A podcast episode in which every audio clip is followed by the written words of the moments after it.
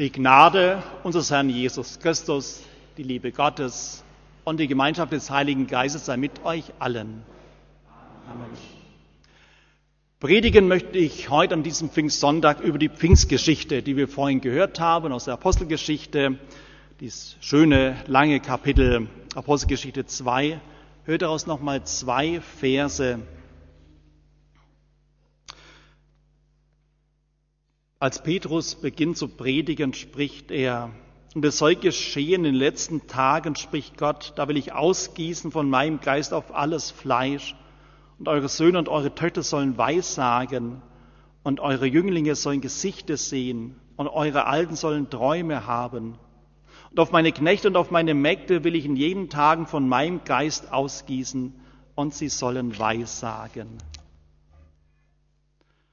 Himmlischer Vater, so bitten wir dich, schenk auch uns deinen Geist, deinen heiligen Geist, dass wir dein Wort hören, in unseren Herzen aufnehmen können, dass sich darin einnistet und in unserem Leben Blüten treibt.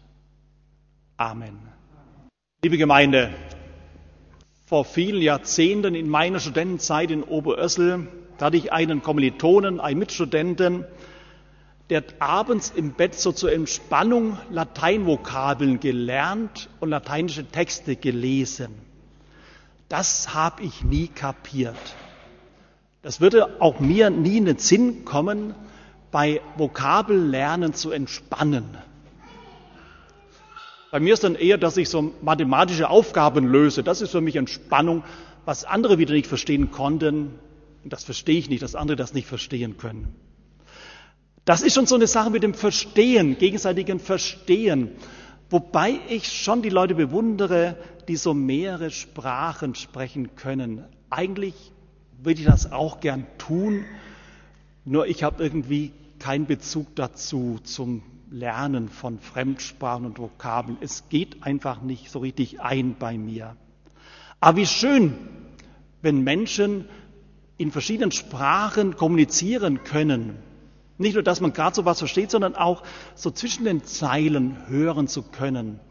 Und gerade das macht ja das Leben aus im Miteinander. Denn Sprache ist ja schon eine Barriere. Ich bin außen vor, wenn ich die Sprache der Gruppe nicht spreche, mit der ich mich abgeben möchte. Geschweige denn, dass ich irgendwelche Zwischentöne hören könnte, auf die es ja doch immer wieder ankommt, zu Gefühlsäußerungen im Umgang miteinander. Fremde bleiben mir fremd, wenn wir die Sprache nicht drauf haben. Und jetzt stell dir mal vor, die vielen verschiedenen Sprachen bilden keine Barriere mehr zwischen Menschen. Trotz fremder Sprachen kommen Menschen sich nah so nah, dass wir sagen können, wir gehören zusammen, wir bilden ein Volk. Sprachbarrieren sind für die Bewegung des Evangeliums kein Hindernis. Gottes Volk ist über die ganze Erde verstreut, aus vielen Nationen, Kulturen und Sprachen. Gottes Volk. Ungeheuer viele Sprachen hatten sich in Jerusalem versammelt. Die Aufzählung der ganzen Länder der heutigen Epistel, das gehört für mich zum Pfingstfest einfach dazu. So diese Worte, wie wir sie vorhin hörten. Wie hören wir denn ein jedes seine eigene Muttersprache, Part und Med und Elamita, beide Hinden aus Phrygien und Pamphylien, Ägypten und der Gegend von Kyrene und so weiter. Wenn ich diese Worte höre, dann weiß ich, es ist Pfingsten. Dies begleitet mich einfach auch mein Leben lang, die Aufzählung dieser Länder. Was für eine Bewegung muss das gewesen sein? Sprachen trennen nicht mehr. Alle, die aus nahen und fernen Ländern angereist sind, werden verbunden durch, durch das, was sie jetzt aus dem Mund der Jünger hören. Vielleicht stammelten die Jünger zunächst mal. Und dann fängt Petrus an, von den großen Taten Gottes zu erzählen. Von den großen Taten Gottes hören die Menschen, die Jünger erzählen. So lasen wir. Die großen Taten Gottes. Darin kommen Menschen verschiedener Kultur und Hautfarbe und Sprache zusammen, gemeinsam die großen Taten Gottes hören. Und dann fängt Petrus an zu predigen, diese größte Tat Gottes, Kreuz und Auferstehung Christi. Und wie durch Christus die Rückbindung wieder von uns Menschen an Gott geschieht, der große, ferne, unnahbare, allmächtige Gott nistet sich in unsere Welt ein. Ich will meinen Geist ausgießen auf alles Fleisch, so verspricht Gott und so beginnt die Verheißung. Der Leib Christi, die Kirche, fügt sich zusammen aus vielen verschiedenen Menschen. Das ist allerdings oft schon mehr ein Wunschtraum als Wirklichkeit. Denn wir Menschen sind nach wie vor doch eher geneigt, Barrieren aufzubauen zwischen uns Menschen. Und vorsichtig tasten wir uns an Menschen heran, wenn sie anders sind als wir. Das Anderssein ist zunächst mal meistens erstmal bedrohlich. Und ich gehe, auf die, gehe eher auf Distanz und eher Misstrauen als Vertrauen. Und ich sehe es gerade in Frankfurt mit den verschiedenen Völkern und Kulturnationen, die sich versammeln in Frankfurt, so gemein, auch viele Christen sind da, aus der ganzen Welt viele Christen, aber jede Gruppe bildet dann doch wieder ihre eigene christliche Kirche, anstatt dass wir uns zusammentun. Es scheint doch schwer zu sein, sich als ein weltweites Volk Gottes zu wissen, weil dann doch vieles auch dranhängt meine Identifikation, meine Herkunft, meine Kultur hängt ja auch an meiner Religion. So bildet dann doch jedes Grüppchen wieder ihre eigene Kirche. Und wie aus einer anderen Welt klingen dann so diese Worte des Propheten Joel, den Petrus zitiert. Ich lese nochmal diese Verse vor, den Beginn des Zitats. Joel schreibt im dritten Kapitel seines Buchs, was Petrus zitiert. Und es soll geschehen in den letzten Tagen, spricht Gott, da will ich ausgießen von meinem Geist auf alles Fleisch. Und eure Söhne und Töchter sollen Weissagen und eure Jünglinge sollen Gesichter sehen und eure Alten sollen Träume haben. Das ist schon wie es aus einer anderen Welt, die sich so über unsere Welt spannt. Und die Worte kommen ja auch aus einer anderen Welt. Der Prophet Joel er lebte viele Jahrhunderte vor Christus. Und er mischt sich über die Predigt des Petrus in unseren Gottesdienst ein. Und so gelangen seine Worte über Petrus auch zu uns, hier in unsere Mitte hinein. Gott hat einen größeren Horizont als wir. Über Zeiträume hinweg, durch Grenzen von Völkern hindurch, über die Erde erspannt, da erfüllt Gott mit seiner Gegenwart unsere Zeit. Wir erleben es vielleicht auch manchmal auf Reisen, Urlaubszeiten stehen wieder bevor. Wenn du irgendwo im Ausland, in Ländern, deren Sprache du nicht sprichst, wenn du da vielleicht eine christliche Gemeinde findest und in den Gottesdienst gehst und entdeckst, irgendwie ist das doch auch Heimat. Die Gesänge, die Gebete, auch wenn du es nicht verstehst, aber die Atmosphäre, vielleicht auch die, die Weisen, die Melodien, so ein bisschen Heimat im fremden Land. Und im gemeinsamen Lob Gottes, da werden nicht nur Grenzen zwischen Sprachen weggerissen, sondern es spielt auch die gesellschaftliche Stellung gar keine Rolle mehr. Auf meine Knechte und auf meine Mägde will ich in jenen Tagen den Geist ausgießen und sie sollen Weissagen. Knechte und Mägde, damit beginnt die Weissagung. Knechte und Mägde, das ist jetzt zunächst mal ein Begriff fürs ganze Volk Gottes, aber zugleich auch und vorneweg sind die gemeint, die im tatsächlichen Leben Knechte und Mägde sind, damals die Sklaven waren.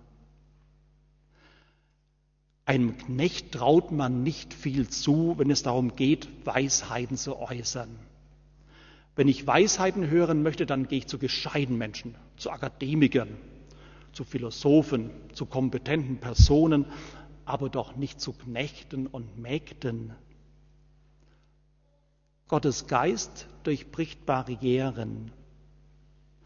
Die Größe des Geistes Gottes ist nicht gekoppelt an den Grad menschliche Intelligenz oder an die Stellung in der Gesellschaft. Selbst aus Kindermund kann große Weisheit kommen.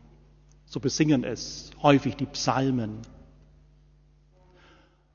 Und Lebensweisheiten, die kann ein in Anführungsstrichen einfacher Mensch genauso haben und äußern, vielleicht sogar noch größere Weisheiten von sich geben also manche gescheite Persönlichkeit.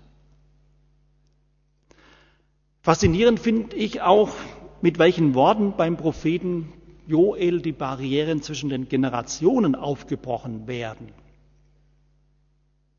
Er verkündigt, eure Söhne und Töchter sollen Weissagen und eure Alten sollen Träume haben. Was steckt jetzt in diesem Satz drin? Eure Söhne und Töchter sollen Weissagen. Weissagen, Weisheit sagen, das spricht man doch eher der älteren Generation zu. Alle denen von uns, die schon genügend Lebenserfahrung haben, die vieles durchgemacht haben, die Rückschritte erlebt haben und wieder aufgebaut haben,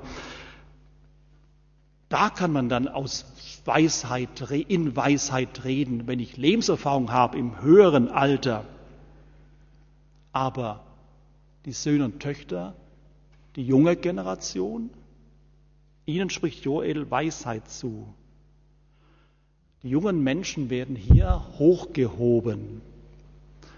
Ihre Ansichten und Aussagen werden gehört. Ihre Lebens- und Weltdeutung wird aufgenommen. Durch den Geist kommt auch aus jungen Menschen große Weisheit. Und die Alten sollen Träume haben. Auch ein schönes Bild. Also Träume, das ist jetzt umgekehrt doch eher etwas für die jungen Menschen. Die Jungen, die das Leben noch vor sich haben, die können vom Leben träumen. Aber als alter Mensch, was soll ich noch vom Leben träumen, wenn es überall zwickt und kneift und ich ja auch jetzt keine lange Lebenszeit mehr vor Augen habe? Was soll ich da noch vom Leben träumen? Je älter ich werde, desto stärker verschwinden Träume. Die Alten sollen Träume haben. Ich blicke nicht zurück und klage und sage, was war früher doch so schön und alles besser, sondern mit Gottes Geist blicken wir immer nach vorne und wir haben Zukunft, unabhängig vom Alter. Ich bin nach vorne ausgerichtet und gehe bewusst und gerne nach vorne und habe Träume. Vielleicht darf ja auch ein alter Mensch manchmal erleben, dass in seinem Leben, was wahrscheinlich nur noch kurz währt, doch so mancher Traum erfüllt wird. Mit Sehnsucht träumen dürfen, unabhängig vom Alter. Das Entscheidende bei den Worten von Joel ist allerdings, dass sich Gott direkt in sein Volk einnistet, dass er in Christus direkt zu uns Menschen gekommen ist. Früher hat es eines Mittlers bedurft zwischen Gott und den Menschen. Das war der Priester. Über den Priester lebt der Kontakt zu Gott hin und von Gott zu den Menschen zurück. Seit Pfingsten sind wir alle Priester. Alle in barrierefreier Verbindung zu Gott. Unsere Taufe macht uns zu Priestern. Gott hat darin die Verbindung von sich zu uns gelegt und wir brauchen keinen Mittler mehr zwischen uns und Gott als getaufte Christen, sodass wir unabhängig vom Alter, unabhängig vom Verstand, unabhängig von der Herkunft, oder von der gesellschaftlichen Stellung, dass wir unabhängig davon Gott gemeinsam loben und seine großen Taten preisen. Pfingsten, das ist ein Traum, dass Menschen einander verstehen, einander achten, füreinander da sind, sich gemeinsam auf Gottes Gnade angewiesen wissen und miteinander Gott loben. Der Heilige Geist schenke es uns allen, dass wir doch immer mal wieder in unserem Leben ein Stück weit erfahren, dass dieser Traum nicht nur Traum bleibt, sondern auch erlebbar wird in unserem Leben. Das schenke uns Gott. Amen.